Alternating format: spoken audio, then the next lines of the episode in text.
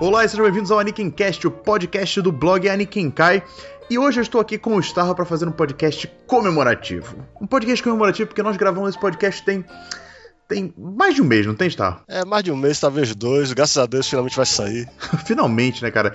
Gravamos eu, você e a Clara, que não tá aqui com a gente hoje, mas ela tá no podcast. E eu resolvi regravar essa introdução porque ia ficar um pouco sem nexo, né? A gente fala, por exemplo, na, na introdução da gravação que a gente fez, né? Que seria o retorno do Aniken A gente já fez isso no podcast da semana passada, onde a gente falou sobre CG nos animes. Por, por sinal, se você não viu, ou melhor, se você não ouviu esse podcast ainda, vai lá no blog do Anikenkai, genkidama.com.br barra Anikenkai, procura lá o Anikenkai de número 3 dessa nova fase, né? O CG nos animes, foi um bate-papo bem legal, né, Tal? Porque a gente falou sobre CG.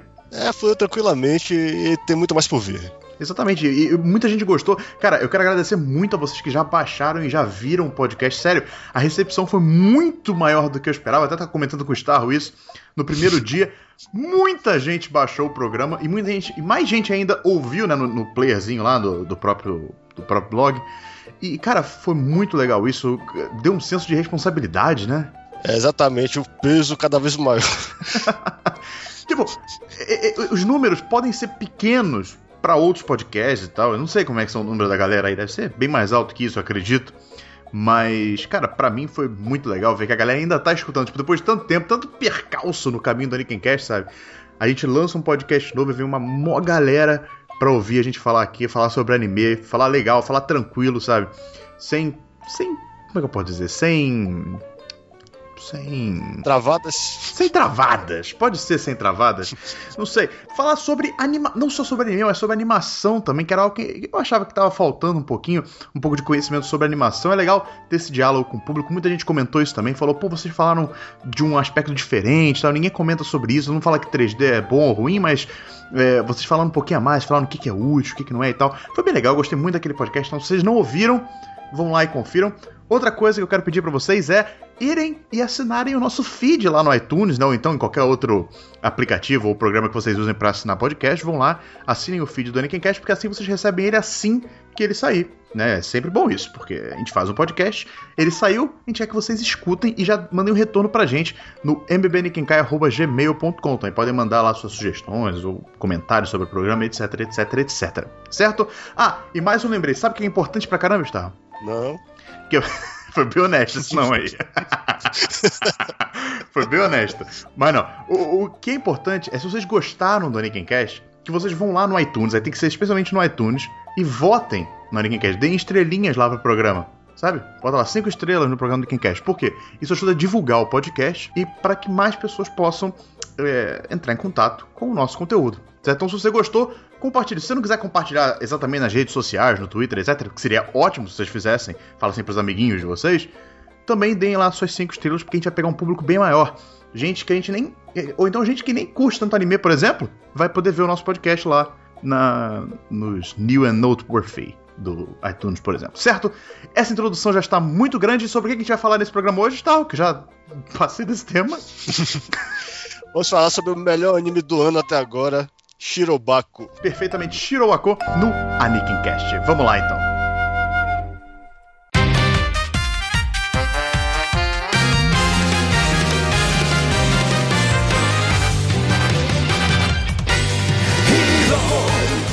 Apesar de Shirobako hoje em dia ser um anime que nós três aqui consideramos muito, eu posso dizer com clareza que nem sempre foi assim, né? Claro, porque nem sempre existiu, óbvio, mas além disso, quando ele tava para estrear, muita gente não botava muita fé. Eu mesmo não botava muita fé, acho que estava também. É... Claro, não sei, mas.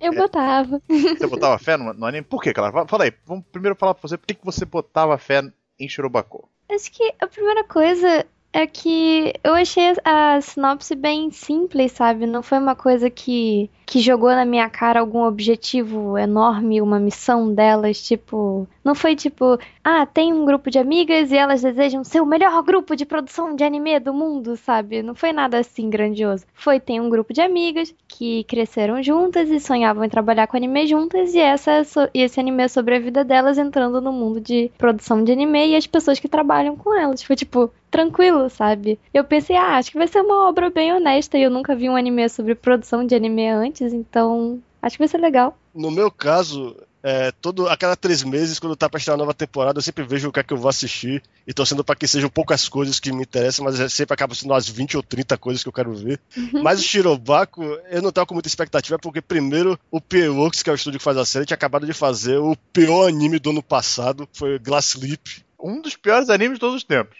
É, é, o pior que eu vi até o final, com certeza. Agora, Shirobako, eu, eu botar um pouquinho mais de fé, só porque tinha um bom diretor, que é Tsutomu Mizushima, que não é parente do Seiji Mizushima, mas que é um cara que fez muita coisa boa. Principalmente, eu gosto muito daquele anime de comédia Haregu, não sei se vocês conhecem. E a, a roteirista é Michiko Yokote, que fez excelente trabalho no Cowboy Bebop e no Genshiken, várias temporadas. Mas quando eu via a premissa da série, eles só destacavam as cinco protagonistas, supostamente protagonistas, um clube que dizia que elas eram amigas desde o colegial e que elas iam trabalhar na indústria da animação. Aí o que me parecia é que a série ia ser sobre essas cinco e a indústria da animação ia ser só um pano de fundo. Você ia ver, assim, relances do trabalho, mas que ia ser mais um slice of life sobre a vida delas e a interação entre elas. E fiquei muito surpreso positivamente de ver que é uma série com muitos personagens principais. É até difícil destacar como o herói da série, embora tenha uma, uma personagem que é claramente a protagonista, mas tem muitos heróis essa série. Isso eu curti uhum. muito.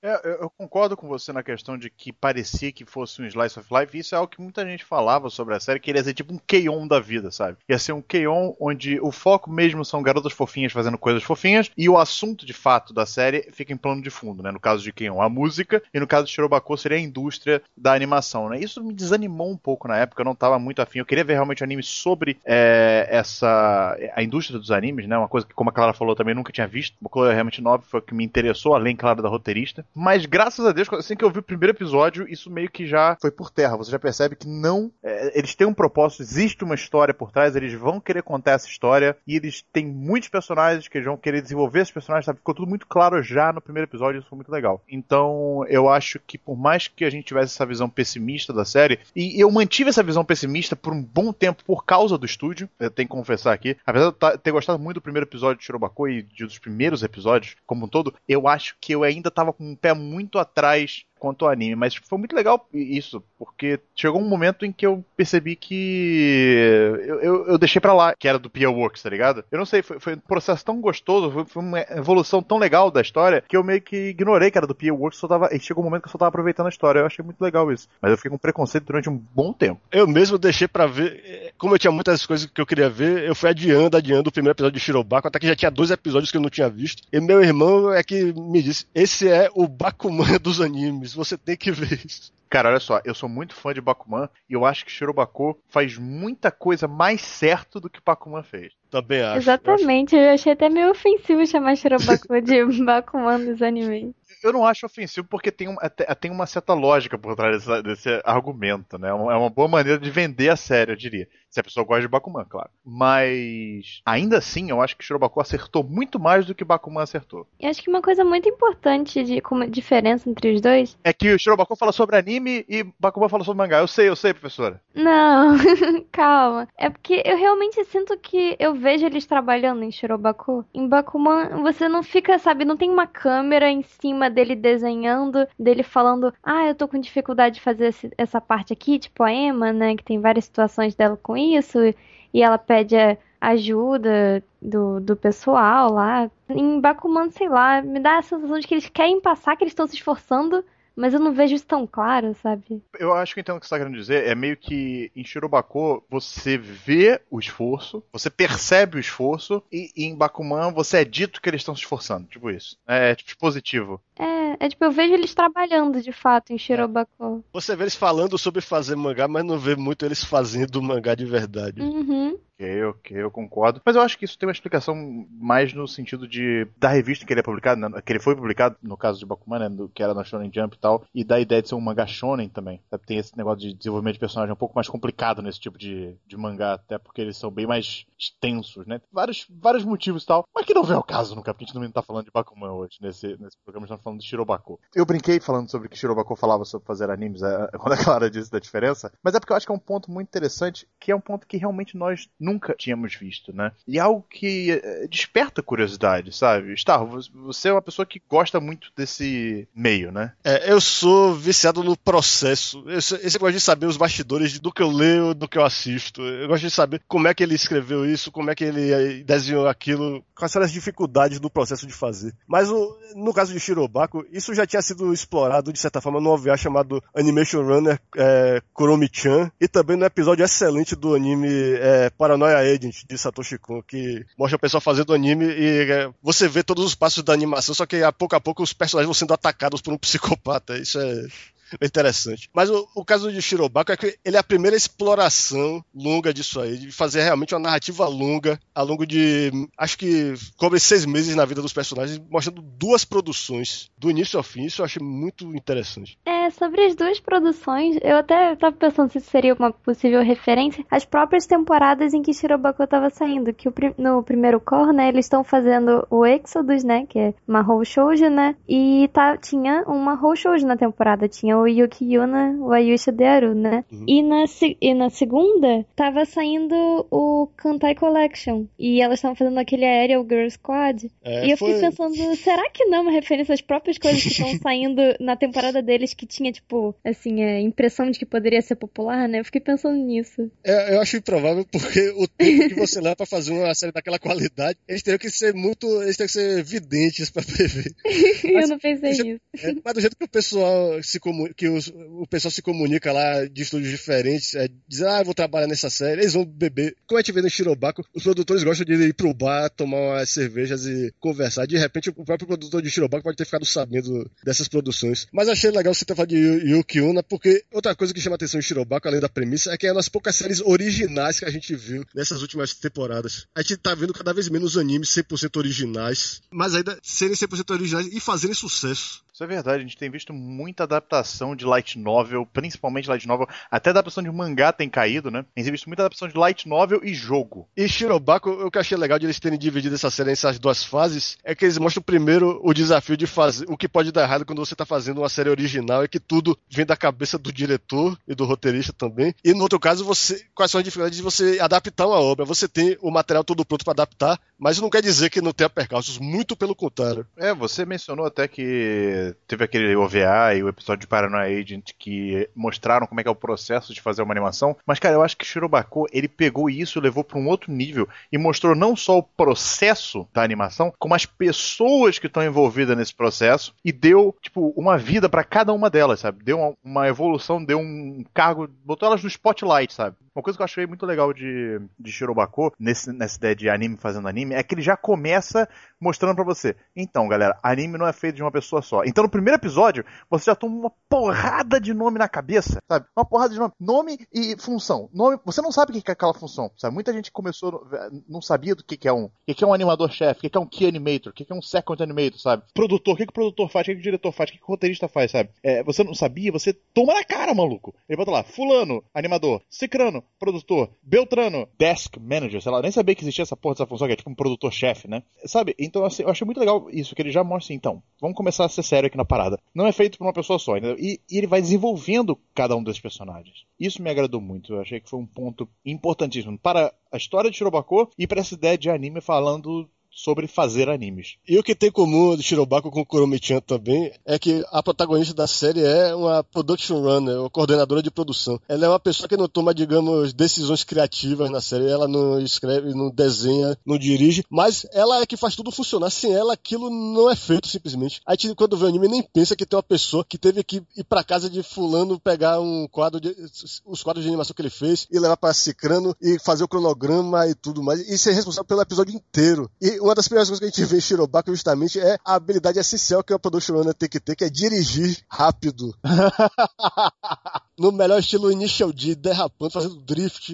Mas, cara, eu, eu, não lembro sobre isso, mas eu lembro. E aí vem a questão do de um próximo tema que eu tava querendo discutir aqui, que é o fato da realidade e, e ficção de Shirobako, né? Porque Shirobako é um anime baseado no mundo real, é um anime bem verossímil, mas ele toma certas liberdades poéticas, assim, de, de, fantasiosas, para colaborar com com o seu plot, né? Pra colaborar com a sua narrativa. Uma delas, que é a primeira que a gente percebe, eu acho que no anime inteiro, é as corridas de carro, né? O tempo todo eles evidenciam isso. Eles botam sempre. Toda vez que os produtores estão dirigindo, é muito rápido, sabe? Eles estão sempre correndo, fazendo drifts, corridas, rachas entre eles, sabe? E, e, eu lembro de ter lido alguma coisa em algum lugar que alguém tava comentando que isso é, não, não é real, não é que eles façam rachas, mas eles realmente dirigem muito rápido e que muitos produtores tomam multas enquanto fazem os animes. E quem paga é o estúdio, sabe? Entra no orçamento do anime essas multas. É, é muito bizarro isso. É, você posso fazer um, um relato aqui de novata nessas informações é, assistindo Shirobako. Realmente, eu, os três primeiros episódios, desde o primeiro segundo de Shirobako, não sei, me veio uma luz eu sabia que aquilo ia ser uma das melhores coisas que eu ia assistir. eu juro, no assim, primeiro minuto eu já tava, tá ótimo, tá muito bom. Mas os primeiros, assim, pra talvez alguém esteja assistindo, é, ouvindo esse podcast, né, e pensa assim, ah, até assisti uns episódios, mas não fui até o fim. Uma dica que eu dou é os três primeiros episódios são realmente frenéticos. Até para mostrar toda a correria e desespero que é lançar um anime. E é o que eles estão fazendo literalmente, né, na realidade. Então eu acho, achei isso muito interessante. Mas assim, talvez pra uma pessoa que, como eu na época, não entendia direito o que estava acontecendo, não conhecia os nomes, não entendia as funções, foi sim, foi é, uma carga assim muito pesada na hora. Os três primeiros episódios são muito densos nesse sentido. Mas logo você, de repente, você grava todo mundo, você entende assim nem que não, não, grave os nomes das funções, mas você sabe o que, que tá, cada um tem que fazer. E você entende a importância daquilo, e os episódios vão fluindo muito bem nesse sentido. Uhum. Ele consegue passar as funções dos personagens e como elas se relacionam, né? Eu achei isso muito legal que tem setores, né, no, no episódio final, né, que tem aquela festa de... Ai, meu Deus, eu posso falar isso? Não, isso é spoilers, spoilers! É spoiler! É spoiler! Para, para e tem uma festa, tá bom. Parou aí. Tem uma festa. Parou aí. Porque tem muitas festas no anime inteiro. Tem muitas festas, isso. Mas enfim, quando junta todo mundo eu, eu, e foi passando assim o rosto das pessoas, eu fui me dando conta, tipo, esses personagens nunca se falaram. Porque eles não precisam se falar, né? Eu, eu fui vendo essas coisinhas, achei bem interessante. Como ao mesmo tempo você vai conhecendo todo mundo, ele vai te mostrando uma divisão, né? De, da produção. Isso foi bem legal. Isso, e quem une todo mundo é a produtora, né? Ou o produtor, no caso. E, e, eu achei muito legal uma coisa que eu percebi em Shirobako, além do fato de que quando começou a aparecer todos aqueles nomes e pessoas, eu falei, com certeza não vou decorar o nome de todo mundo. E de fato não decorei o nome de todo mundo. Eu decoro as, é o que a Clara falou, decorei as funções da galera. Eu decorei o que eles fazem, o que, eles são importantes, o que, eles têm que fazer. Mas falar o nome deles, maluco, o Starro sabe que o Starro é um monstro. Mas eu não, não consigo decorar isso. E, e, e não, não, não, vou dizer que não fez falta, até faz em certos momentos, mas você consegue acompanhar a história de qualquer maneira. E uma analogia legal que muita gente fez na época é com Game of Thrones, né, cara? Que é uma ideia bem parecida. Você tem um monte de personagens que aparecem no início da série e que depois você vai se acostumando com eles a função deles naquele todo, né? Shirobako é uma coisa. Só pra gente meio que encerrar esse ponto sobre anime, falando sobre anime, fazer anime, só eu que achei uma escolha muito ousada para lá é, fazer um anime sobre animes cuja a protagonista é uma produtora e não uma animadora, por exemplo? Eu acho que o essencial foi justamente isso que vocês falaram agora, que essa produtora tem muito contato com. Não é só muito contato, ela ela interage muito mais profundamente do que o diretor, por exemplo. O diretor que só quer saber do big picture. Ele pode até falar com as pessoas, mas falar bem superficialmente. E deixa, ele delega muitas funções. Só que com a, a produtora, a production runner, não tem esse negócio. Ela tem que falar, tem que insistir, ela tem que motivar as pessoas. E é, e é por isso que se, se revelou uma excelente escolha você fazer isso. Eu achei muito o que o, o Diogo falou, né? Eu não sei ousada, mas eu achei muito legal eles colocarem. É além de, de ser ela que ela não tem nenhuma. Várias vezes na série deixa isso claro, né? De que ela não tem nenhuma motivação final para guiar o trabalho dela, né? E é, eu achei muito interessante eles colocarem isso, porque mostra pra gente que não é necessário que pro protagonista de um anime ele tenha uma super missão, tenha algum objetivo na vida absurdo que você queira acompanhar, você se identifica com esse objetivo. O caso dela é exatamente a gente se, é, se identificar, talvez até, né, com não ter nada ali que seja a base daquilo? É o trabalho dela, é o que ela gosta de fazer e é isso que importa. Eu achei muito honesto eles botarem isso a minha Maria, ela não é pra ser uma personagem inspiradora, mas ao mesmo tempo ela é, sabe? Uhum. Não precisa ter um é, final goal, né, pra você ver é, ela como inspiradora. É, nem tem um talento especial que só ela tem, que todo oh, ela Exato. sabe fazer isso. É. Ele, ele mostra pra você que você se importa com, com naturalidade, né? Ele não, não, não diz pra mim algo como, ah, você tem que gostar dessa garota, mas você acaba gostando. Eu, ai, adorei Shirobako, meu Deus, eu vou ficar falando um monte de besteira assim, fangirl no meio, desculpa.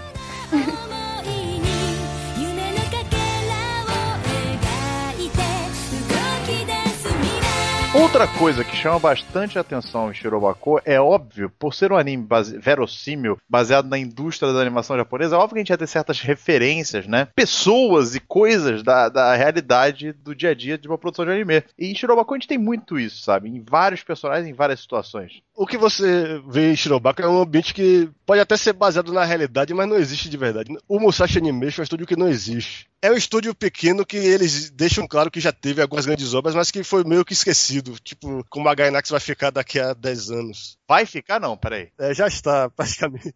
pois é. É normal que o estúdio, à medida que vai perdendo outras pessoas que vão fundando seus próprios estúdios, vai, vai ficando cada vez menor e vivendo do passado. Aí o, o Musani tá tentando se reerguer com a obra original. E o interessante é que, embora o estúdio seja fictício, eles povoaram esse estúdio com várias pessoas que que são baseadas em pessoas reais, inclusive na aparência. Para começar, o chefe do estúdio é baseado no Masao Maruyama, que foi um dos fundadores da Madhouse. Durante muitos anos ele trabalhou tudo, todo o filme de Satoshi Kon, praticamente você deve a esse cara aí. Até hoje ele tá tentando até terminar aquele filme que Satoshi Kon deixou inacabado. Mas é, o interessante é que você vê que ele é a pessoa que manda no estúdio, ele deve fazer várias coisas que a gente nem vê, coisas administrativas e chatas que não vale a pena mostrar na série, mas ele motiva o pessoal fazendo uma coisa que eu acho que eles inspiraram mais o Hayao Miyazaki, que é cozinhar pra galera. Ele tá sempre fazendo galinha frita pro pessoal, curry e tal. E todo mundo parece amar esse cara também, porque deve dar uma fome desgraçada você passar o dia inteiro desenhando,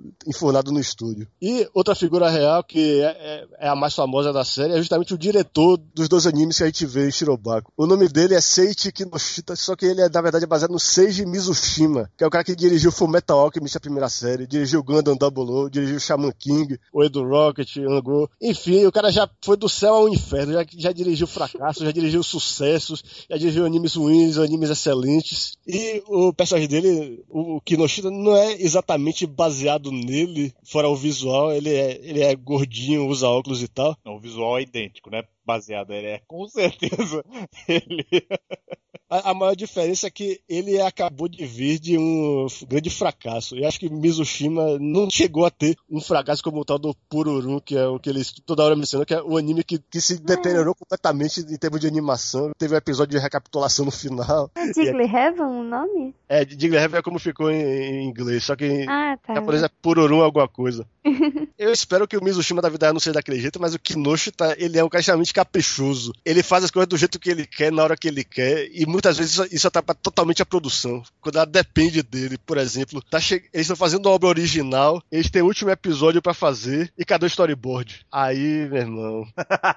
e aí o maluco quis mudar o storyboard no último momento. Eu também espero que isso aí não seja a realidade da parada desse diretor, no caso, né? Mas, ok. Outra figura real que aparece na série, num dos episódios mais legais, que a gente vai falar mais pra frente, quando na hora de falar dos favoritos, é um animador chamado. Na série se chama Kitano, mas na verdade ele é baseado em Ichiro Itano, que é o criador do Itano Circus, que é aquela animação famosa do Macross e do Idão com vários mísseis voando para todas as direções. Esse cara é um dos maiores animadores de todos os tempos, mas hoje em dia ele trabalha só com CG. O cara desenha qualquer coisa com um detalhamento absurdo, mas ele simplesmente adotou a nova tecnologia. E é uma coisa que a gente vê em Shirobako, inclusive, quando ele, ele aparece na vida real as pessoas falam com ele, ele, já, ele chama atenção para isso. CG é só uma ferramenta. Você tem que adaptar as suas habilidades para isso. E o que importa é a paixão das pessoas que fazem. E na vida real, o Tirotano realmente já falou muito disso aí. As pessoas questionam por que ele não faz animação como antigamente, como ele fazia, desenhando com aquele esmero quadro a quadro. É simplesmente porque a animação mudou, ele tá sempre se adaptando. E o que importa é a paixão das pessoas que fazem animação. Não importa as ferramentas. No fim das contas, se o cara ama o que ele faz, isso aparece na tela. Eu achei legal de ter feito isso. Cara, além de personagens, é, personagens tem vários. Agora, você conseguiu identificar? Eu, eu acredito que tenha. Tá? Eu, eu, infelizmente não consegui identificar, mas eu sei que tem. Se eu pesquisar um pouquinho, eu vou acabar descobrindo isso. Mas você, você ou vocês conseguiram identificar alguma situação de Shirobako que poderia ser uma menção, uma situação na vida real, por exemplo?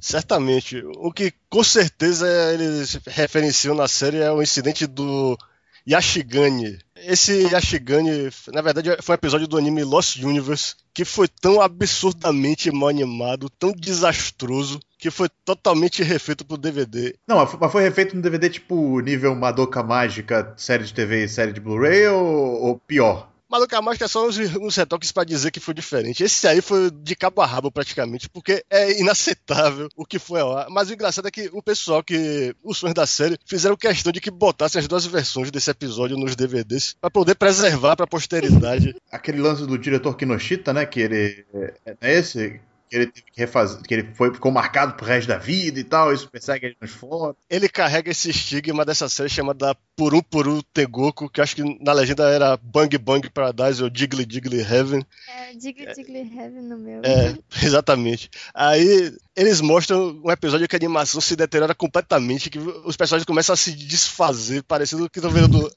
amebas e tal, porque a, o cronograma de produção foi totalmente atropelado, eles não tinham animadores e tiveram que passar de qualquer jeito. A gente acha que aquilo ali é, é mentira, né? A gente acha que aquilo ali, tipo, ah, é exagerado e tal, mas aconteceu mesmo então isso. Aconteceu, e do mesmo jeito que no, no Shirobako o por um por um virou sinônimo de animação ruim, na vida real Yashigani virou motivo de animação ruim. É, é, é muito doido isso, cara, a gente achar que essas coisas realmente acontecem, sabe? Ou podem acontecer. Tem um vídeo no YouTube que é muito legal, que ele compara os dois, eu vou postar aqui no, no chat. Mande o vídeo, mande o vídeo para nós podermos aproveitá-lo. Bote, bota, eu posto aí, vocês devem, se vocês quiserem ver o vídeo, deve estar na descrição do vídeo. Do, vi, do vídeo não, desculpa, do podcast, eu tô acostumado a falar bem na descrição do vídeo. Não, olhem lá na, na descrição do podcast, no post, né, lá no Nikenkai, deve estar o link para vocês. E vamos ver esse vídeo aqui. Eu recomendo que vocês pulem para a marca dos 13 minutos e 20, porque já começa o desastre aí. É bom que o vídeo é, é acho que é, são as duas versões, né, aqui. A da direita é a melhor. A da direita é do Blu-ray, então, do DVD no caso. Meu Deus! Olha até transporte dela. Não precisava nem avisar, está. Caraca, meu Deus do céu! Aos 3 minutos e 29, cara. Marquem essa data na vida de vocês. Caralho! Olha. Caraca, maluco. É, dá pra passar o podcast inteiro só vendo isso aí, mas. Caraca, dá pra fazer tipo um live comment. Assim. Ah, eu vou fazer isso um dia, maluco. Eu vou fazer um comentário ao vivo desse negócio, cara. Caraca, assista. Vou, vou botar o link pras duas, duas partes no, do Post do Sério, parem esse podcast. Ou melhor, continuem escutando o podcast, mas fiquem vendo esse vídeo. Vai ser mais legal. Eu garanto pra vocês. Agora, uma coisa da vida real que eu acho que também referenciaram no caso do Por Um Por Um Tengoku é que eles falam também que teve dois episódios de recapitulação, mesmo tendo só 12 episódios. E a série anterior desse diretor do Shirobaku, Tsutomu Mizushima, que foi o Girls Wound Panzer, também teve isso. A série foi de outubro até dezembro e só teve 10 episódios e só foram passados os dois últimos episódios três meses depois. É, mas não foi nenhum desastre como esse caso do Yashigani, porque eles realmente fizeram isso para preservar a qualidade. O Yashigani foi, foi o contrário. Pra, em vez de adiar, eles não, bora passar do jeito que tá e dane-se. Esse, esse do Girls Wound Panzer e tal, é, eu, eu realmente acho que não foi um grande desastre, porque, por exemplo, eu nem fiquei sabendo disso, eu não, eu não acompanhava o anime, então eu nem fiquei sabendo desse desastre. Tudo bem que eu não fiquei também sabendo do Yashigani, porque não fazia parte do meu léxico animístico, mas é, esse acho que de Girls and Panzer não foi um grande é, marco, né? Que nem. Cara, isso aqui é maluco. Se as pessoas não conhecem esse vídeo aqui, eles têm que conhecer a partir de hoje. Isso aqui é icônico do mundo dos animes, cara. Só, só na animação japonesa você consegue algo desse tipo. Mas, é, aproveitando e falando de links, né? É, a gente comentou agora antes no podcast sobre os personagens que são baseados em pessoas da vida real, né? E saiu um post no Kotaku com comparações, sabe? De fotos e os personagens no anime. E tá muito legal de se ver. Eles compararam vários e vários. A gente falou de alguns personagens aqui, mas eles compararam vários outros e tal. E é muito legal, cara, o post. E também tem. Você pode conferir alguns detalhes a mais sobre cada uma dessas pessoas e tal, o que, que, eles já fizeram na vida real. É bem interessante de ver. Vou deixar também o link na descrição do post. É, e o que me surpreende é que nem todas essas pessoas foram retratadas de um jeito positivo na série. Acho que rolou um pouco de. Acho que os caras devem ter tido um pouco de espírito esportivo aí. Ah, nem tão, nem tão positivo, assim. Teve um que eu lembro que, que ele fugia do trabalho. É, a, pois é. é a Erika cara... foi até atrás é, falando: Ah, trabalhar, viu? Tô aqui na sua janela, na sua porta, na sua, na sua portaria, tudo atrás dele pra fazer o trabalho. É, e o cara é baseado no diretor de Genshiken. É, mané. Takashi Kebata, não é? Isso, é. Será que ele fazia isso na vida real, cara? Eu imagino que não quando ele era o diretor geral da série, mas acho que quando ele exerce essa função que ele tá, do, do diretor de episódio, toda hora o cara devia dar uma escapulida. Eu acho que provavelmente a comparação realidade-ficção de Shirobako que, que mais desponta mesmo é a da Erika, né? A única coisa que eu achei estranho mesmo foi ela correndo atrás do homem pra, pra trabalhar. Tipo, aparece no bueiro, assim, uns negócios bem bizarros. Mas, cara, apesar do Shirobako ele ter um certo galga na realidade, não sei se a gente já falou isso aqui, mas ele é uma história, tipo, fantasiosa pra caraca, sabe? Acho que a gente tava falando, comentando no, no início do podcast. É isso, a série tem elementos fantásticos de vez em quando mas que acabam se encaixando bem, porque é sempre naqueles momentos ou de humor extremo ou de catarse que a gente tá querendo que alguma coisa legal aconteça e acontece do jeito mais explosivo e absurdo possível. É, eu acho que é, é, colabora com, tipo, a narrativa, sabe? Colabora com os momentos do, do anime. Isso é muito legal. Tipo no episódio 23, que foi sensacional. o episódio 23 foi todo zoeiro, né? Foi um episódio todo zoeiro, mas mesmo assim foi muito maneiro, cara. Foi todo mundo, acho que assistiu a série concorda que é o melhor episódio, né? Não sei, é, é, porque é muito difícil você falar de qualquer outro. Tipo, tem outros episódios que acontecem coisas legais, por exemplo, quando apareceu o, o Hideaki Anno foi surpreendente. Mas mesmo assim, sabe, o episódio 23 é icônico, maluco. Ele resume tudo que é essa série, sabe? E, e, é um episódio que, porra, se fosse o final, seria foda, sabe? Mas ainda não foi, né? A gente vai até falar sobre o final, assim, porque apesar do episódio 23 que podia ser o final, seria um final excelente, né? Ele acabou não sendo, mas antes de falar do. Ele acabou não sendo o episódio final, né? Não, não sendo excelente. Ele foi excelente, mas não foi o episódio final. Mas eu acho que seria legal a gente falar um pouco antes sobre outra característica de Shirobako que eu acho muito legal e muito relevante também, que são os personagens de Shirobako, sabe? Uma coisa que me impressionou bastante no anime, eu acho que vocês também, eu acho que a maioria das pessoas que assistem também, é como ele se preocupa com todos os personagens, né? Porque no começo a gente tem muito personagem, a gente acha que vai ficar só uma bagunça generalizada, né? E que ninguém vai ganhar atenção devida, ninguém vai ser desenvolvido bem, vai ficar aquela mesmice sempre, sabe? Que às vezes acaba certos slides of life caindo, né? Mas em Shirobaku isso não acontece, né? Eu quero saber um pouquinho de vocês, o que vocês acharam desse tratamento dos personagens de Shirobaku, né? Eu acho que se tem alguém que tem uma jornada legal na série, é a própria Aoi. E a, e a colega dela que trabalha no estúdio também, a Emma. Porque no começo da série você é apresentado a essas cinco personagens e você acha que talvez quando elas se formam elas já vão estar todas trabalhando juntas, mas não é bem assim. A série é realista nesse ponto. Você só tem, por enquanto, a Aoi que trabalha como coordenadora de produção e Tema que é animadora. E cada uma. É uma animadora iniciante, né, no caso. É isso, pois é. Ela já tá fazendo os quadros principais, mas ainda assim ela não é uma diretora de animação, por exemplo. O trabalho dela tá sempre sendo avaliado pelos diretores de animação.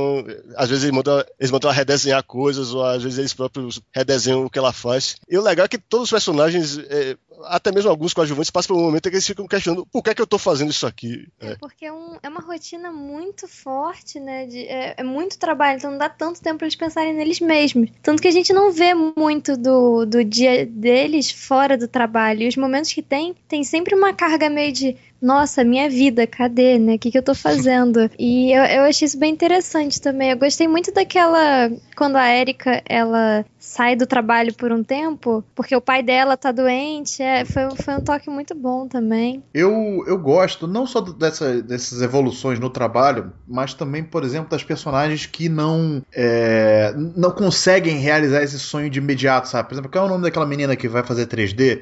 Ah, Mi. Porque eu, eu gostei como mostraram que nem tudo são flores, sabe? Que ela tava naquele emprego, ela conseguiu um bom emprego até, sabe? Era um emprego que muita gente queria, numa empresa renomada, que ela tava ganhando bem, provavelmente, sabe? Mas não era o que ela queria fazer. Ela queria animar 3D, mas ela não queria ficar animando, tipo, modelo de carro, né? Que era o caso que ela animava lá. Ela queria algo a mais, né? E aí ela vai buscar esse sonho dela. É, eu achei legal ela ter, ela ter parado para pensar, poxa, eu consegui algo muito bom, mas é isso mesmo que eu tinha em mente, era isso que eu, eu vou aguentar um trabalho desse por tanto tempo. E, e ela, quando ela foi, foi pra, pra Musashi, né? Porque depois ela vai trabalhar também com as outras duas. Ela, ela tá é, animando pessoas, mas também quando tem uma cena que pedem pra ela, acho que é animar um jato ou alguma coisa assim, ela faz uma, uma roda, alguma coisa assim, muito bem. E elogiam ela, e ela fica tipo. É, é, é muito legal, porque tem certas sutilezas, essas sutilezas são muito legais, cara. Tipo assim, ah, tudo bem, ela teve aquela experiência ruim na vida dela, mas serviu para alguma coisa, né? É, nada em vão.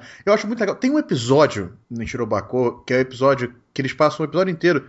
Falei muito episódio nessas, três, nessas últimas palavras. Mas eles passam o episódio inteiro é, perguntando pra equipe por que eles trabalham com anime. Você lembra que episódio é esse? Não. Eu acho que deve ser. Pelo não vou saber, não. É um dos últimos, com certeza. Que acho que, ela, acho que a, a, Oi, a, tá, a, a Oi tá fazendo um vídeo institucional, eu acho, tá ligado? E ela pergunta pra galera por que, que eles trabalham com animação, com, por que, que eles decidiram. Eles estão fazendo promo. Isso, um promo, exatamente. Deve ser tipo 20, é um negócio assim. Ou 18. É, eu sei que é nos episódios finais, mas eu achei muito legal porque várias respostas. Porque a Oi, ela não tem uma resposta para essa pergunta, sabe? Ela, ela percebe que ela fala assim, pô, eu tô fazendo isso aqui porque eu gosto de animes e eu queria trabalhar com animes e é isso aí. Ela não, tinha, ela não tem uma grande motivação, sabe? Eu quero mudar o mundo com os animes, ou então eu quero revolucionar a indústria. Não! Ela simplesmente gosta de animes e queria fazer um bom trabalho para poder fazer outras pessoas, sabe, se divertirem e gostarem também disso, né? Eu, achei, eu acho. É, eu, agora eu não vou lembrar desse episódio exatamente, qual foi a conclusão dele.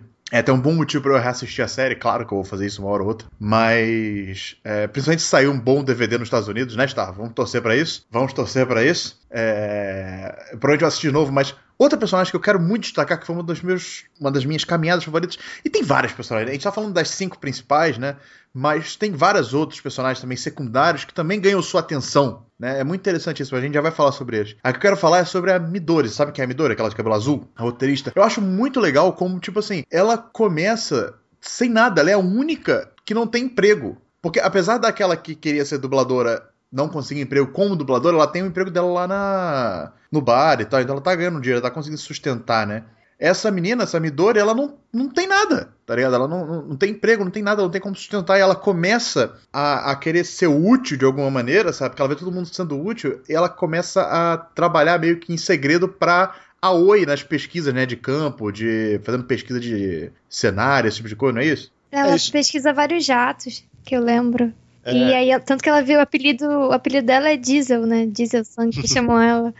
Essa trajetória dela é, é uma coisa que muitos roteiristas da indústria passam, porque eu muitas vezes vejo nos créditos assim, fulano de tal, literatura. Eu nunca entendi o que é literatura, o que é que esse cara faz, ele fica juntando livros. Não, tem roteiristas que realmente pesquisam tudo que o roteirista vai escrever. E pouco a pouco esses roteiristas vão escrevendo um episódio ou outro, uma fala ou outra. E no caso de Midori não é assim, ela não chega a escrever um episódio do anime, mas ela vai chegando lá, ela consegue até um, se eu não me engano, pelo menos uma cena ela escreve. É, uma fala.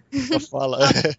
pois é. Ela, ela escreve umas falas, é, acho que é uma fala. Foi muito engraçado isso. É, é, é legal, eu acho legal como o Shirobaku trabalha com essas coisas assim de. É porque é uma frustração e tal, mas é uma coisa bem calcada no mundo real, sabe? Você não sai escrevendo uma mega série do nada, sabe? E ela, eu acho que ela, ela parece que tem algumas certas ambições literárias, né? Que ela, tem hora que ela menciona que ela tá lendo Dostoiévski, que tá lendo os irmãos Karamazov, e ela acha, meu Deus, eu nunca vou escrever algo desse jeito. E foi muito engraçado, acho que foi no episódio final mesmo, que, que o roteirista-chefe da série, né, que eles estão fazendo, dá essa missão pra ela pra tentar escrever um diálogo lá, e ela fala assim, é, no final ele só usou uma fala minha, mas eu fiquei muito feliz, tipo, sabe? É uma realização, sabe? Uma pessoa que saiu do nada, ela não tinha nada, ela conseguiu entrar na indústria que ela queria e conseguiu, sabe, ter um trabalho publicado, entre aspas, sabe? É, é, muito legal, mesmo que seja pouquinho, mesmo que seja pouca coisa, é um grande avanço, sabe? Todas elas tiveram isso. Acho que todas, literalmente todas as personagens principais tiveram o seu breakthrough, mesmo pequenininho, mas tiveram alguma coisa. A jornada de Shizuka, Uzuka, a, a dubladora, é a que eu acho mais, é, mais árdua, porque ela chega muito perto de conseguir o que ela quer, mas quando a gente vê o que é que acontece numa seleção de dubladores, aquele comitê de produção reunido e cada um dando o seu pitaco lá, o cara dos eventos que é uma garota petuda pra mostrar no evento, o outro cara que é uma, que é uma cantora lá, o outro cara que é uma dubladora que já tem 60 anos, eu acho, só porque ela é famosa. E fica parecendo que o diretor tem que acomodar todas essas pessoas e pelo menos fingir que elas têm alguma influência no que ele tá fazendo. É, porque cada uma tem o seu investimento, tem a galera do que investe dinheiro, tem a galera que é da editora original do mangá, e por aí vai, então é muita gente dando pitaco, né, cara? É, eu, eu acredito que deve ser uma situação que acontece constantemente é, no mundo dos animes e mangás, mais dos animes no caso aí. E é muito engraçado você ver esse tipo de coisa, sabe? Você vê qual o tratamento que Shirobako dá a esse tipo de coisa. Eu acho muito legal como eles retratam essa jornada. E eu achei muito legal no caso da Shizuka também, foi como eles não ficou parecendo gratuita o breakthrough dela, né? A, o que aconteceu? Você podia ser, ela tinha tudo para ser, porque foi tipo no, nos episódios finais, sabe? Por causa de uma situaçãozinha muito, sabe? Como é que eu posso dizer? Muito conveniente, né? Uma situação muito conveniente para ela poder ter esse breakthrough logo no finalzinho da série. Mas se você perceber, quando ela fez a audição da primeira vez, o Kinoshita, né, que é o diretor, já tinha percebido alguma coisa na voz dela. Você lembra disso? Ele já tinha percebido, ele tinha gostado dela, só que ele acabou tendo que ceder por causa dessas paradas que o Gustavo falou. E aí, no final, ele lembra dela quando dá aquele problema, né? A gente tá falando dos spoilers aqui, mas não quer falar tanta coisa, né? Então dá aquele probleminha lá e ele lembra dela e chama, né? Eu achei muito legal. Não pareceu gratuito. É o que eu gosto também bastante nisso é que não foi do nada chamaram ela para um papel super ultra importante, né? Foi pra é. é. completar uma coisa, né? Pra eles era tipo, ah, pega alguém aí. Aí ele lembrou. É, foi pra completar um negócio de última hora, né? É, foi. É tipo, ah, ela fez um. Ela fez teste para duas personagens, né? E, tipo, ah, combinou com aquela, então meio que vai combinar com essa. Bota essa garota mesmo. E para ela foi super. Foi uma realização, foi uma coisa que deixou. E, e, acabou que elas tiveram aquela realização coletiva também, né? Aquele sonhozinho de escola. Teve um, um algum sentimento de realização com esse anime, com a Aerial Girls, né? É, porque em um, em um breve momento todas trabalharam juntas. Sim, o que eu, o que eu também achei muito bom dos, nos personagens foi é, o Honda, lembra? Uhum. Que era, no início, ele era o chefe. Aí já estamos indo para os personagens secundários, para situar a galera. Vamos situar quem está ouvindo. Sim, então, eu, eu diria até que Shirobako todos os personagens têm algum alguma tem a sua situação revertida em algum momento e tem alguma evolução. O que é algo muito doido, porque é muito personagem, cara. Sim, é incrível pensar que deu tempo de fazer tudo isso e que nada ficou corrido. Eu tive essa sensação, pelo menos. É. Starro, quem é o roteirista da série, Starro? A roteirista é Michiko Yoko. Ah, não é? Olha só.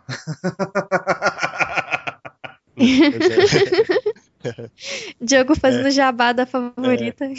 Por que será, né? Ah, que chato. Vai lá, fala.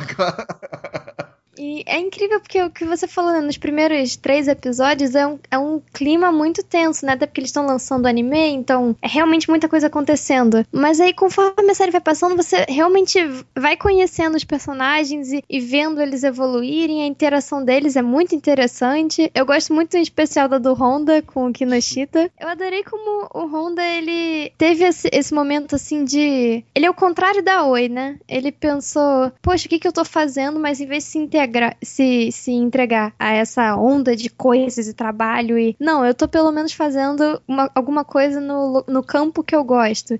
Então tá tudo bem, as coisas estão dando certo sim. O Honda foi o contrário, ele pensou, poxa, tem algo que eu gosto mais do que isso. Por que, que eu não tento? Aí ele saiu, ele saiu. O que seria uma, um fracasso, né? Como personagem, tipo, ele desistiu, né? Do, do mercado. Para ele não foi. Foi um, uma, um momento que ele se deu mais espaço. Então, aí ele vai pra, pra, Eu não sei se é bom eu falar isso melhor, não, né? Pra não dar spoiler. não, não, pô, é, esse momento. É, não, tudo bem, tudo bem. Não é melhor não falar. Não. Quem viu entendeu o que eu tá falando. É, eu só, eu só não gostei da mudança física nele, porque ele era o meu. O meu ele era o meu design favorito. Aí quando aconteceu aquilo, eu fiquei que nem o Kinoshita, assim, você me traiu?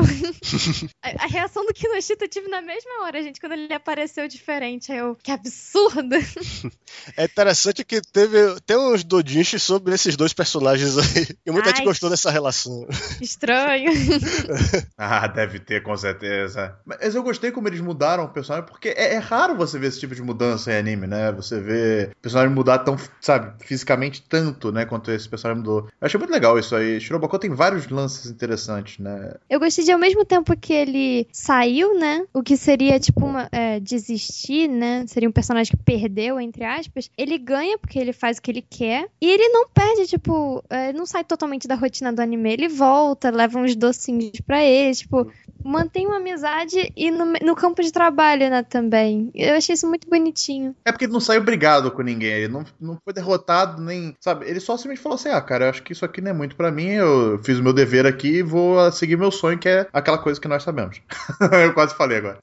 É, é, legal que ele, mesmo quando ele, quando ele sai, ele meio que fica vivo lá dentro, porque as pessoas sempre mencionam ele quando falam, eu estou sem ideias, que parece que era a frase de efeito dele. Toda vez que ele ficava, que eu não sabia o que fazer. ah, e outro personagem que eu também gostei. O Star já comentou sobre, ou vocês já comentaram sobre a Emma, mas uma coisa que eu gostei muito nela foi como ela, ao mesmo tempo que ela já precisou de ajuda, né? Porque teve aquele momento de, ah, eu quero desenhar uma cena com um gatinho, porque eu nunca desenhei um gatinho gatinho antes, assim, nunca animei um gatinho. Ela pegou esse desafio, mas ela não sabia como lidar, então ela pediu ajuda de dois veteranos, né, do, do, do estúdio pra, com, com ela para ela desenhar. E depois, quando vem uma personagem nova que também desenha, ela meio que cola nela, né? Tudo ela pede a opinião da Emma. Eu achei bonitinho como ela teve essa. Ela teve essas duas funções, né? De novata e de veterana depois. Tipo, as pessoas mostrando como os desenhistas todos contam uns com os outros. E até aquela parte da. Aquela de óculos, qual era o nome dela que desenha também?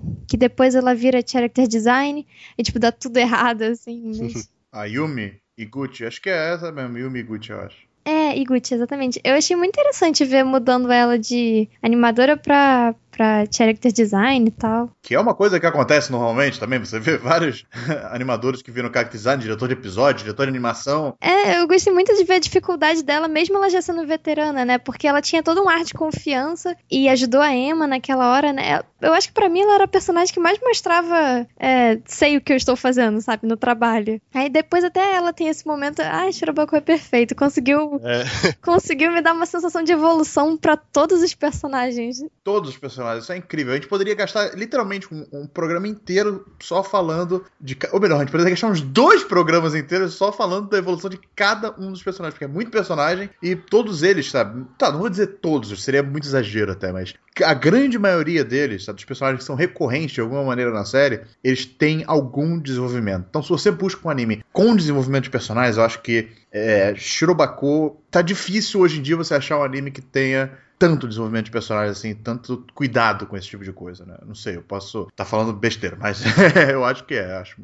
Eu fiz um paralelo meio, meio maluco, assim, enquanto a gente estava gravando aqui, que eu, eu vi em Shirobako a, a Oi, né? Ela sem saber a, onde ela quer chegar, né? Eu sempre gostei muito de ela não ter aquela ambição de, ah, eu vou ser a melhor, blá blá blá, qualquer coisa, sabe? Porque esse é um tipo de motivação que eu já sou, eu já não tenho saco para isso há muito tempo mesmo. Em nenhum momento até eu lembro lembro, eu não lembro de nenhum momento algum personagem falar que quer ser melhor que alguém, quer superar alguém, quer ser o maior de todos. É. Eu acho isso muito positivo. E na Oi, em especial, eu vejo ela com toda aquela correria e ela só querendo se manter ali, me lembra muito até a gente com anime. Tipo, lança um milhão de animes por temporada, você não consegue acompanhar tudo que você quer. Não tô nem falando de acompanhar todos, é tudo que você quer, tudo que você gostaria. E você, tipo, só quer se manter ali, sabe? Você não quer ser a pessoa que mais assistiu animes do mundo, que tem a maior lista do mundo. Não, você só quer assistir as suas coisas, sabe? Ter tempo para isso. Olha, deve ter muita gente que quer ter a maior lista do mundo. Por isso que existe um negócio chamado My Anime List. Mas tirando isso, eu,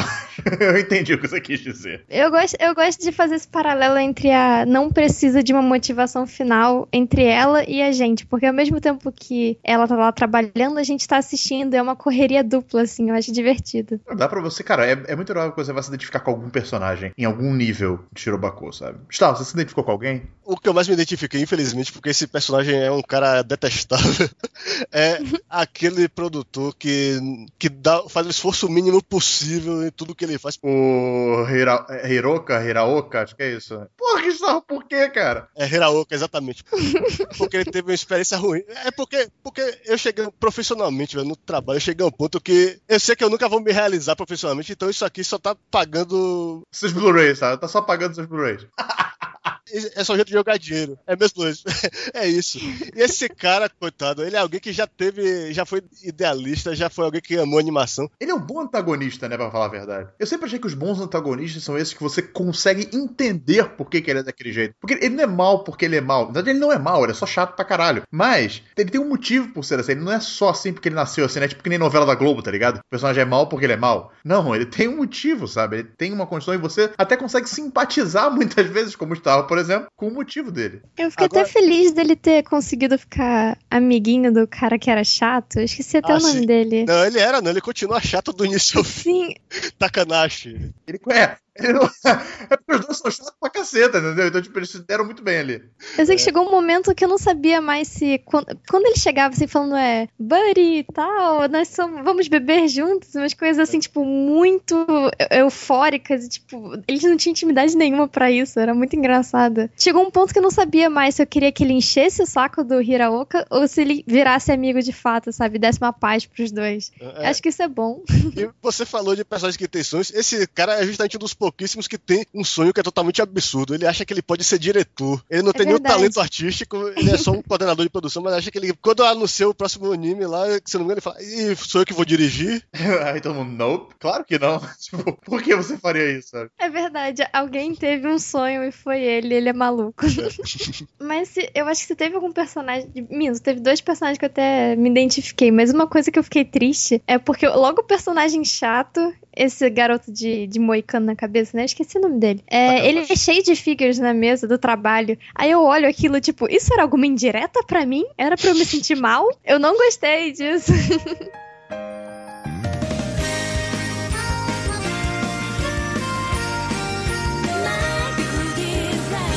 E agora a gente chegou naquele momento do podcast que não dá mais pra não falar de spoilers, porque a gente vai falar sobre o final da série Shirobakoi. A gente vai falar com nossas impressões do final da série. Então, se você ainda não viu Shirobakoi viu e já ouviu esse podcast até aqui, tá tranquilo. Pode parar, entendeu? Dá lá, compartilha com a galera que você falando que você gostou do- desse Cast e tal. Mas antes de continuar ouvindo, vai ver a série. Se você já viu a série e quer saber nossas impressões, continua aí então, porque é sobre isso que a gente vai falar agora, né? Então, está, vamos lá, começando sobre com você. A gente falou que o episódio 23 podia ser um excelente final, e ele poderia ser, mas não, eles quiseram dar realmente um encerramento pra aquele arco, né? O que, que você achou? O 23 é como se fosse o clímax emocional da série. Agora, o 24 mostra que ainda resta aquela etapa final. Porque, como eu tinha mencionado, a série se chama Shirobako porque é uma caixa branca onde os personagens depositam os esforços deles. E o que eles fazem é justamente entregar um monte de caixa branca com o episódio que foi completado de última hora pras emissoras. Aí você vê aquela correria, tá? Mas é isso. Nada do que eles fizeram durante a série inteira ia ter nenhum significado se eles não conseguissem entregar o maldito episódio. E você falou isso que, inclusive, aconteceu na vida real, né? A gente, a gente evitou de falar mais cedo no podcast pra evitar dar spoiler pro pessoal que ainda não assistiu, mas agora, agora tá liberado. A galera tá, tá- sabe que vai ter spoiler. Então, qual foi esse episódio que aconteceu? Foi, foi o episódio do o Tio Senkan Yamato, Patrulha Estelar, que o cara entregou no trem, porque. Não foi nem porque o episódio ficou pronto em cima é porque de última hora decidiram tirar uma marcha militar que poderiam considerar ofensiva lá, ou coisa de extrema direita. E o pior é que teve um lugar que passou a versão com a marcha. Sério mesmo? É, o criador Leiji Matsumoto ficou revoltado porque ele é antimilitarista. Mas eles tiveram que entregar no trem de última hora. Imagine o cara lá, sabendo que daqui a 30 minutos vai ter que entregar permissão pra exibir. Caraca, maluco. Aí foi aquela correria louca que, que nem aconteceu no episódio, basicamente. Pois é, e tem gente que achou meio inverossímil isso em Shirobako, mas na verdade acontece porque, embora o anime seja digital atualmente, não tem fibra ótica que dê pra você transmitir o arquivo digital pra tudo quanto é emissora. E em boa qualidade. Pois é, em boa qualidade. Você tem que. Você só vai garantir que o negócio vai chegar sem corromper e na qualidade ideal se você pegar, gravar aquela fita beta. Eu acho que chegou até a ter uma, uma, uma menção, né, no- em algum episódio, que eles fazem o upload das paradas também. Não tem o negócio? É, é isso, eles têm um servidor. É isso, tem um servidor. E se o servidor pifar, aí. É, já- e aconteceu, deu um problema no servidor na- no episódio, se não me engano. É, exatamente. E aí ele, nesse episódio, eles tiveram que entregar em fita porque não tinha tempo hábil de fazer o upload. É muito louco isso, pensar isso. Tipo, é verdade, você falou. É muito doido pensar isso no dia de hoje, né, cara? Agora, é, além desse da jornada toda, o que é legal é justamente aquele momento que depois que eles conseguem, é que eles se dão conta do que eles fizeram, quando eles estão comemorando, naquela confraternização, todo mundo junto. Aí é que eles finalmente têm um tempo pra pensar, e agora, o que é que eu vou fazer? é muito doido isso, né, cara? Tipo assim, os caras, ele- eles terminam um, um projeto e aí falam assim, é, acabou, né? Tipo, não tem mais nada.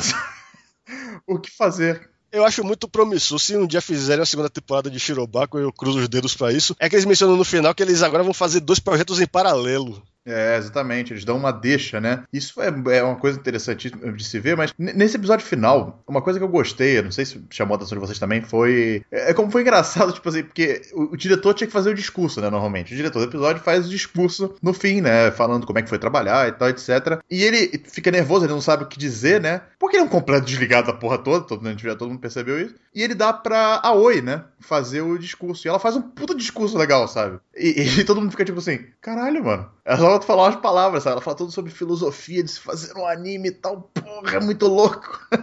Achei muito legal. Eu acho engraçado como muitas pessoas nem conhecem ela. Ela tá, tipo, comentando, assim, agradecendo aos setores, porque conforme ela vai conversando, é, agradecendo, né? A gente vai reconhecendo os personagens que aparecem, mas tem muitos que não aparecem. E, tipo, ela vai agradecendo a cada setor de produção e as pessoas, assim, olhando pra ela. Eu aposto que muita gente tava, tipo, quem é essa garota?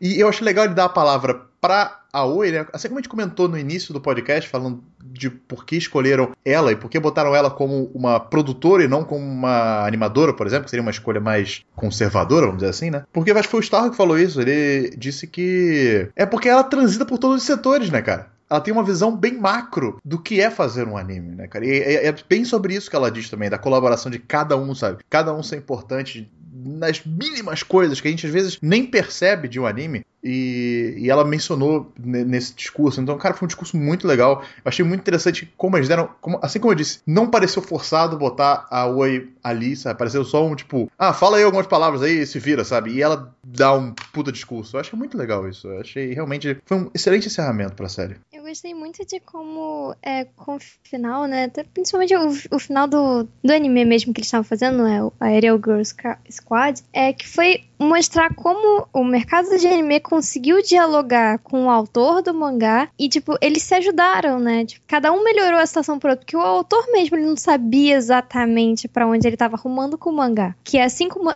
é uma correria fazer um anime, é uma correria fazer mangá. Aí você tá falando do episódio 23 aí. Ah, sim, verdade, é, episódio 23, mas tipo... É, mas, é, mas é legal falar, porque o que, o que fica claro é que se eles tivessem se falado desde o começo, sem ter aquele sacana daquele editor como intermediário, nunca teria acontecido o que aconteceu de ficar até o último momento para conseguir pensar no final pra série. Outro diálogo foda, inclusive, é o do Kinoshita com o Nogami também. É tipo o ápice dos dois, assim, aquele clash of ideas, né? Aquele duelo de ideias, os caras querendo dar seu ponto. Achei muito maneiro aquilo. É, e o Nogami, ele mesmo ele fala, né? Eu nunca tinha conversado com alguém é, desse jeito, sobre uma história minha, né? Eu achei muito bonito como ele falou que, sem ser o autor, ele conseguiu enxergar os personagens e ver um futuro para eles, né? E interferir na história. Então, tipo, foi um campo ajudando o outro, porque no fundo, assim, é uma coisa só, né? Poxa, é o mesmo público, as pessoas se importam, tipo, ele, então assim, eles se importam com o mangá e querem fazer um anime bom. Então, tipo, se ele gosta do mangá dele, ele tem que, tem que querer que ele tenha um anime bom também. Então, tipo, não ter o diálogo é esquisitíssimo. E as duas produções melhoraram por conta de, desse diálogo e foi um final muito bonito. Eu achei o, é, a produção do, do Aerial Girls muito bonita. Foi, foi, achei mais empolgante que a do Exodus, né? O final do Exodus, do Exodus do, foi mais. É, foi uma evolução do Kinoshita. A gente viu ele crescendo como diretor. Aí agora é, foi de, de tudo, né? E foi muito legal. E o, o episódio 24 foi aquele momento de respirar, né? Tipo, poxa, vamos olhar para todo mundo. É, é, o último momento que você vai ver esse pessoal. Eu chorei, foi lindo. eu salvei uh, vários prints do último episódio e botei de desktop, assim, uma, uma foto. Porque no final eles tiram foto, né? De todo mundo junto. E vários personagens eu não vi vi na série. Mas eu tava muito feliz deles estarem ali. Eu tava tipo, fica aí, gente. Adoro vocês também. Do, do Kinoshita é muito legal, né? Esse diálogo me lembrou de um negócio que ele. Você tem uma impressão que ele é todo zoado, né? Tipo, ele não é um bom. Você começa vendo a série, você acha que ele não é um bom diretor, você acha que ele não é uma. Sabe, não, não é competente. E aí, nesse momento você vê assim, não, cara, o cara é competente, ele só é zoado, ele só é, tipo, desleixado pra caralho, mas ele é competente, sabe? É, é muito interessante ver esse questionamento interno do personagem, né? Pois é, o diretor é o cara tem a visão, é o cara que guia todo mundo. Pode, ele tem que ter uma, ele tem que compreender tudo na série. Ele tem que compreender a história, tem que compreender os personagens. E toda vez que você vê ele numa reunião, você vê que é ele que tá direcionando tudo, que todo mundo confia nele, conta com o, o apoio dele. Agora quando sai daquele do campo do Musani para, por exemplo, falar com o editor, aí é que dá problema, porque o editor do, do autor do mangá, aliás, não, é um mangá ou é uma light novel? É um mangá, né? É mangá, é mangá, é mangá. O editor, ele só quer que ninguém interfira no, no trabalho do autor. Ele não quer que é, o autor perca o prazo, que ele entregue o capítulo atrasado. Aí, nessa, nessa manhã dele de proteger o autor, é que ele acaba é, descarregando os trilhos do, do anime. Por quê? Porque o diálogo entre o, o autor e a pessoa que faz a adaptação dele tem que ser um negócio de mão dupla. Na verdade, o que acontecia era só isso. Ele ficava mandando coisa, ele só tava, vetava, vetava e não dizia por que ele vetava. Isso é você chegar a odiar o autor antes de conhecer ele. Por isso, porque você não vê as palavras dele, você só vê um e-mail ou ele falando através do editor. Agora, é, no, no, último episódio, quando tem a confraternização, o que eu acho legal é que no fim da série, bem no final, eles lembram que a série também é sobre aquelas cinco. Ah, tem aquele momento das cinco. É isso, o fato de que ela começou com as cinco fazendo aquele curta que não foi muito bem feito, mas que para umas cinco estudantes de colegial é um negócio bem interessante. Porque é, aquilo é um sonho que elas mantêm vivas até hoje. Você era de esperar, talvez, que elas talvez tivesse desistido, pelo menos que elas se contentassem só de terem trabalhado juntos em alguma coisa, mas não, elas querem fazer aquilo. E não sei se elas um dia vão conseguir fazer aquele desenho, se vão conseguir as cinco, sei lá, juntar no estúdio. Mas é legal que eu, esse sonho continua movendo elas até o final. Foi legal mesmo, cara. Foi, foi, foi, bem interessante mesmo. Porque às vezes até nós mesmos esquecemos, né, que o anime é sobre aquelas cinco personagens, né? Porque tem tanto personagem, tanta coisa acontecendo, e a gente esquece mesmo. E esse momento, de verdade, foi uma boa lembrança, cara. Foi, eu tinha até me esquecido disso. eu só tenho medo de uma segunda. Claro que eu adoraria ver mais Shirobako. Por mim, podia ter Shirobako até o final da minha vida, sabe? Vira um One Piece, assim, continua para sempre muito melhor. Só que eu, eu tenho medo de, tipo, se fizerem uma segunda temporada, focarem muito nelas cinco por conta delas estarem mais próximas de poderem realizar o sonho delas, né? Agora elas estão todas de fato trabalhando e sabendo mais ou menos o que elas têm que fazer, né? Então eu, eu realmente tenho medo de que dê muito foco e acabe perdendo essa essência de Shirobako, que é conseguir falar sobre todo mundo e ser um anime tão amplo assim, né? É, bom, antes de falar sobre o que, que a gente espera, né? Vamos, vamos, vamos, vamos, por partes aqui. Eu só queria propor um negócio que eu pensei agora aqui, eu acho que seria uma, coisa, uma discussão interessante pra gente fazer antes da gente ir pra essa parte mais final do que a gente espera do futuro, que é o que, que vocês aprenderam com o Shirobako? Claro, o que, que você assistindo Shirobako, alguma coisa que você mudou da sua ideia, sabe? A gente sabe que nem tudo ali é realmente como acontece, mas muita coisa ali é, tem um cunho na realidade, você também conhece muita coisa a partir daquilo ali. E o que, que você aprendeu com Shirobako, cara, sobre animes no geral? Geral. Eu posso ser sincera? Pode, pô. Tudo. Eu achei que ele ia falar, tipo, nada, tá ligado? Ah, não, Josinho, não, tudo. Por exemplo, cara, o que, que você não sabia que você aprendeu, vamos dizer assim? Ou pelo menos teve uma ideia, né? Porque é difícil de falar que aprendeu, sendo que não é realidade, né? Mas eu tô entendendo. Pois é, chega a ser injusto a pergunta ser para mim primeiro, que é bem humilhante dizer isso, mas é realmente tudo, porque é, eu nunca tinha visto nada é, que falasse de maneira tão, tão íntima sobre a produção. No máximo era o Starro. Eu, eu, tudo que eu sabia vinha do Starro. Tirou Bastarro. Tirou Bastarro é, pois é, eu até ficava pensando, poxa, como é que o Star consegue saber dessas informações? Ele deve saber japonês e procurar algumas coisas muito é. específicas de blogs em japonês. Aí eu até tô estudando japonês agora também, pensando, um dia eu chego no nível do Starro. Mas. Eu nem falo japonês, mas eu, eu, eu leio muito make, eu vejo muito make off, eu leio muito diário de produção. É, é, e entrevista também. Tudo que eu sei é de segunda mão. Pois é, tudo que eu tinha algum contato era entrevista, sendo que, tipo, costumo ver mais com, com dublador, né? Né? Aí eu. E, tipo, pouco com o diretor. É, mas aí, com esse anime, eu consegui ter uma ideia de interação e de como cada um, tipo, cada função é, tem alguma. Tem alguma. Como se diz? É.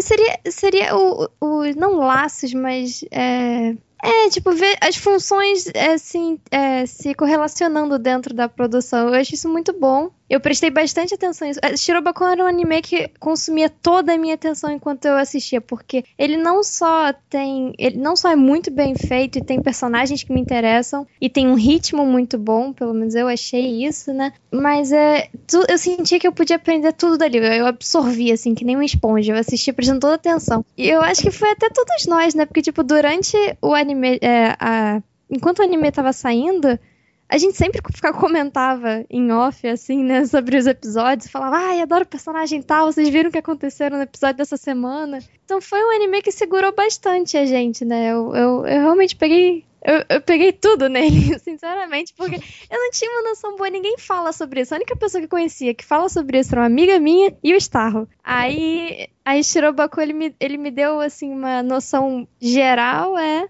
de que não é impossível entender o que está acontecendo, não é algo extremamente distante e absurdo. Você pode ter uma noçãozinha melhor. E agora eu sinto, eu tenho alguma confiança para pesquisar sozinha. Antes eu não tinha, eu ficava com medo e pensava, não, isso deve ser coisa de gente que nem o Starro, só ele consegue. agora eu acho que eu consigo pesquisar coisas sozinhas. Agora você sabe o que, que um diretor de episódio faz. pois é, porque não tem ninguém que fala, tipo, ah, vamos fazer um post pra Nikenkai dizendo as funções de cada pessoa. Isso é meio, meio do nada. Olha, eu confesso que eu já pensei em fazer isso, mas tudo bem, eu nunca não executei, então tudo tá na minha ideia, na minha cabeça, não adianta nada, né? Mas tudo bem. Star, e você? O que, que você aprendeu com o Shirobaku? Tem alguma coisa que você aprendeu nova? Várias minúcias do processo de produção que eu não conhecia, mas o que a maior lição que Shirobaku me deu é ler os créditos inteiros. Porque eu sou eu era aquele cara que, antes de Shirobaku, eu leio os créditos finais dos animes, eu decoro os nomes e kanji das pessoas que eu gosto pra ver quem foi que fez. Quando eu não sei, eu pesquiso lá, usando o tradutor do Google e a Wikipedia japonesa. Mas o eu, eu era assim, eu olhava o crédito de anime, eu via quem foi que dirigiu esse episódio, quem escreveu, quem foi o diretor de animação, e só. Só esses três é que interessavam. Mas por causa de Shirobako, eu quero saber todos os animadores agora, pra ver quem é que quem é novato, quem é que trabalha em várias séries como convidado, quem é que um dia vai, pode se tornar um diretor de animação. Eu presto atenção agora nos coordenadores de produção, para que, quem é a Aoi dessa série, que é o Takahashi dessa série. Eu, eu cheguei a essa conclusão de que todo mundo tem o seu papel lá. E até aquele negócio que eu falei do crédito de literatura, o cara que recebe esse crédito, o assistente de pesquisa, pode acabar sendo o próximo grande roteirista do, dos animes e você não vai saber. Você não vai saber onde é que ele saiu, né? O que, que ele fazia antes, por que, que ele é bom. Mas é, eu, pra mim, cara, eu, eu muito, também aprendi bastante coisa, né? Vi também com várias minúcias de como funciona o esquema da animação no Japão. Mas eu acho que uma coisa que me deixou realmente interessado foi exatamente o trabalho da produção, sabe? É algo que eu realmente conhecia muito pouco, é diretor, roteirista, sabe? Diretor de animação, você. Eu acabo, eu acabo tendo uma noção agora. O produtor, assim, o que, que ele faz de fato, né? No anime? Qual é a importância dele? Por que, pra que, que ele serve, sabe? Ele é só o cara que dá dinheiro? Porque a nossa ideia é aquela ideia de Hollywood, né? Que é aquele produtor executivo, né? Que é aquele cara que só dá o dinheiro, né? Em anime, não. No anime, o, o, produtor é o cara que conecta tudo. Eu achei bem interessante. Isso foi algo que realmente eu consegui aprender com o Shirobako. E para o fandom no geral, né? Vamos dizer assim, eu acho que Shirobako fez a galera. Não vou dizer nem respeitar mais o processo de se fazer animes, mas saber que tem um trabalho, sabe? Acho que faz a gente, pelo menos a mim, faz ter um cuidado maior no que a gente tá assistindo, sabe? Eu acabei percebendo certas nuances depois de ver Shirobako, assistindo outros animes, eu acabei percebendo, sabe? Falei assim, nossa, esse cenário tá muito bem feito, sabe? Será que um cara fez um cenário pensando, sabe? Etc. Ou então, pô, essa animação aqui foi legal, sabe? Esse momento, esse take, sabe? Não sei, pode ser uma coisa minha, mas eu acho que eu passei a ficar um pouco mais observador. Aqui eu estava observando mais os créditos eu senti isso também, Diego, porque a gente conhe... o que a gente fala basicamente é diretor. Às vezes tem... algum pessoal fala sobre, sobre é, a parte de música também, mas assim, os nomes que a gente comenta são muito poucos. E com o Shirobaku eu fiquei curiosa de realmente conhecer. Não, não, não acho que eu vou ficar vendo o crédito em kanji que nem o Starro. é outro nível isso, né? É, eu vou, eu vou tentar terminar o meu katakana por enquanto, daqui a pouco eu chego lá, mas. Mas é, eu fiquei realmente curiosa, dá vontade até de conhecer essas pessoas, sabe? É impossível, mas bem, dá vontade, sei lá, um dia visitar um estúdio e, e, ver um pouquinho da rotina deles. Nunca vai acontecer, mas dá vontade, sabe? Você realmente se importa e você fica torcendo por todos eles. Eu achei muito, é, além de didático, né? Porque como novato eu tenho direito de falar que sim, é didático. Eu, eu gostei de, de como ele tira a importância, né? De pessoas como, por exemplo, é, a gente, no próprio Shirobako mostra isso. As pessoas elas culpam o nos pelo que aconteceu em Digley Digley Heaven. Mas isso envolve muitas pessoas. Então, até, até quando até é justo culpar alguém por um fracasso só, né? Coisas do tipo. Olha, é aquela questão do, tipo, o diretor é tipo o capitão do navio, né? Então, se a equipe faz merda, a culpa é do diretor, infelizmente, sabe? Infelizmente. Mas no caso do Kinoshita, eu tenho quase certeza que deve ter sido o storyboard que ele atrasou. Porque outra coisa que Shirobako me fez prestar mais atenção é no é porque eles usam muito a palavra cut, cortes. Os animes muito bem feitos têm muitos cortes. Eu, eu comecei a perceber que animes que estendem demais assim, eles fazem isso para poupar dinheiro. Eu tô vendo um anime um pouco mais antigo que nem é mal produzido. Eu tô vendo o OVA do Pet Libor. Eu percebo isso que os animes de hoje em dia têm muito mais corte do que antigamente. Facilitou também, né? O negócio digital agora também facilita um pouco. Assim, eu, eu parei para perceber isso também. Tipo, ultimamente eu tenho assistido com mais atenção mesmo. Até às vezes eu comento comigo mesmo. Tipo, às vezes eu tô assistindo anime com alguém, aí eu comento assim: Nossa, quantos frames tem isso? Que porcaria, precisa de muito mais. aí a pessoa do meu lado fica tipo: O que, que você tá falando? Aí eu: Ah, nada não. Esse movimento não está muito fluido. Sabe uma coisa que eu fiquei reparando mais nos animes agora? O CG. Agora eu fico prestando atenção pra ver se o CG tá bem feito ou não. E não é só o CG, tipo, porque tá na cara que é CG, tá? Porque os detalhes que às vezes a gente não acha que é CG e são, sabe? Eu fiquei olhando e falando, pô, essa merda é CG, cara. Essa merda é CG. É, não, o que, o que tem de anime que o cenário é 100% CG não é brincadeira, não.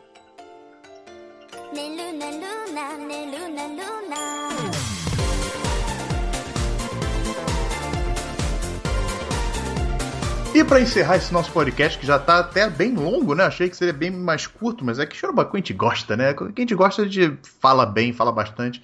E o que, que a gente. Vamos lá, então vamos encerrar falando sobre o que a gente espera pro futuro de Chirobacô. Será que vai ter uma segunda temporada? Eu acredito que sim, né? A venda de DVDs e Blu-rays estão muito boas, não tá, Star? Tá na casa dos 15 mil já, que é considerado um grande sucesso lá. Não é o Girls 1 de Panzer que foi 30 mil, mas 15 mil pro P-Works é um absurdo. Acho que nenhuma série deles jamais vendeu algo assim. Não, já vai estar tá confirmado, é é a série que mais vendeu. E então eu acredito que, do ponto de vista capitalista da coisa, deve ter uma, uma segunda temporada. Né? Agora, do ponto de vista de nós como, como fãs, será se valeria a pena ter uma segunda temporada? O que, que vocês acham? O que eles a deixa que eles dão no final de eles fazerem duas produções em paralelo é muito interessante para eles explorarem pelo menos na segunda na primeira metade, se houver uma temporada com a mesma duração. Agora, uma coisa que eu queria muito ver em Shirobako é, é eles fazendo um filme. Eu quero ver quais são as diferenças de você fazer um filme. Você ter um prazo mais, é, mais folgado, só que tem uma pressão muito maior, tem muito mais dinheiro na jogada, tem muita tem muito mais gente dando pitaco. É uma coisa que eu vejo muito nos make-off do Ghibli, ou aquele produtor Toshio Suzuki tentando acalmar todo mundo enquanto os diretores estão fazendo a, tudo que eles querem. Miyazaki maluco, aumentando a duração do filme para 2 horas e 40. O outro, Takahata, demora um mês para entregar cinco cortes. É uma dinâmica bem diferente, né, de uma série. Seria bem legal mesmo. É, é isso. Não tem, não tem aquele prazo apertado, mas tem uma pressão maior. Eu queria muito ver como é que o Musani lida com isso. E se, e se eles iam deixar esse dinheiro todo nas mãos do Kinoshita. Isso ia ser interessante. Eu acho que não iam. Mas o que você falou foi muito bom mesmo. Eu não tinha pensado neles fazendo filme. Ia ser muito interessante mesmo. O... Se não me engano, Shirobako era tava sendo planejado para ter quatro cur, né? Seriam quantos episódios dá isso? Dá assim, quase 50 episódios, não é isso? Dois cursos, quatro cursos inteiros dá 52, só que atualmente é muito raro chegar a tudo isso. Acho que seria 48 no máximo. É, eu, eu lembro que. E, e, a ideia é que a cada temporada, né, de 12 episódios, mais ou menos, eles iriam focar na Miyamori indo, sabe, tipo, da linha de produção até produtora-chefe, tipo, alguma coisa do tipo, sabe? Ia ter várias etapas da vida da Miyamori e que acabou parando pela metade, né? Então eu acredito que possa ter sim uma segunda temporada e eu acho que deveria ter. Mas para mostrar a Miyamori desempenhando essas funções, tem que ter um salto cronológico aí, né? Não poderia acabar onde termina, começar onde acabou a primeira temporada. É, eu já, já é complicado. Eu deixo para o diretor da série decidir e para os roteiristas decidirem o que, que eles vão fazer. É isso aí, né? e você, mais alguma, alguma coisa que vocês queiram dizer, gente, sobre Shirobako antes de gente terminar esse podcast? É o que eu tenho a dizer que eu tô aguardando ansiosamente o OVA que vai ser. Eles já lançaram um OVA que foi o primeiro episódio do Exodus, que é muito legal, muito melhor do que eu esperava. Eu achei que ia ser uma catástrofe. Que, que ia ser um negócio. eu achei que ia ser um negócio ruim de propósito, mas não. Você vê que, rapaz, esse Kinoshita sabe dirigir. A ideia dele é legal. E, mas vai ter também um, um, um OVA do Aerial Girls, que eu não sei se vai ser o primeiro ou último episódio. Acho que ia ser mais interessante se fosse o último, mas eu não sei. E eu espero que não seja a última coisa que a gente vai ver ligada a Shirobako. Exatamente. Claro, alguma coisa mais a declarar sobre essa série que tanto te tocou? Eu acho que seria muito triste pensar acabou, porque quando acabou de fato, nossa, me rasguei de chorar, foi realmente bem difícil. Até atrasei um pouco para ver porque eu não queria que acabasse, mas eu também não consigo pensar num, num futuro assim, sabe? Porque foi tão bem feito que às vezes eu tenho medo que eles continuem e não e, e vai perdendo a essência. Mas será que é ruim eles perderem a essência da primeira temporada? Talvez não, né? O que você falou, o Starro disse que precisaria ter um, um salto cronológico para pegar a Miyamori mais para cima, né? Num, num status dentro da, da, da Musashi. Mas será que seria ruim esse, esse salto? Não sei. Eles, mesmo eu, eu tenho confiança de que se eles resolverem fazer uma nova, vai ser boa. Por que ela tem confiança, Starro? Quem é roteirista? Aê, muito bom. Tenho certeza. Se eles, se eles forem inventar, ah, vamos fazer Shirobako 2, eu vou assistir, tipo, caindo em cima, porque com certeza vai ser bom. Mas eu, eu pessoalmente não consigo pensar em nada. É, eu fico assim, foi tão bem feito que eu, tipo, tá bom, gente, muito obrigada. Vocês me deram uma Bíblia, não preciso de outra. Bom, acho que é isso aí, pessoal. Obrigado a vocês que ouviram nosso, sei lá, nossas elucubrações quanto a essa série. A gente gostou tanto e queria passar um pouco desse nosso sentimento para essa série para vocês, né? E Acho que é isso aí. Assistam Churubacô se não assistiram. Se estão ouvindo esse podcast até agora, vocês e não assistiram, tomaram muito spoiler na cabeça nessa parte final. Mas valeu e até o próximo Anikincast. Fui! Tchau, pessoal. Ai, ai. Vou terminar com a E da Clara. Ai, não, não, não, não, não, não. não, pera.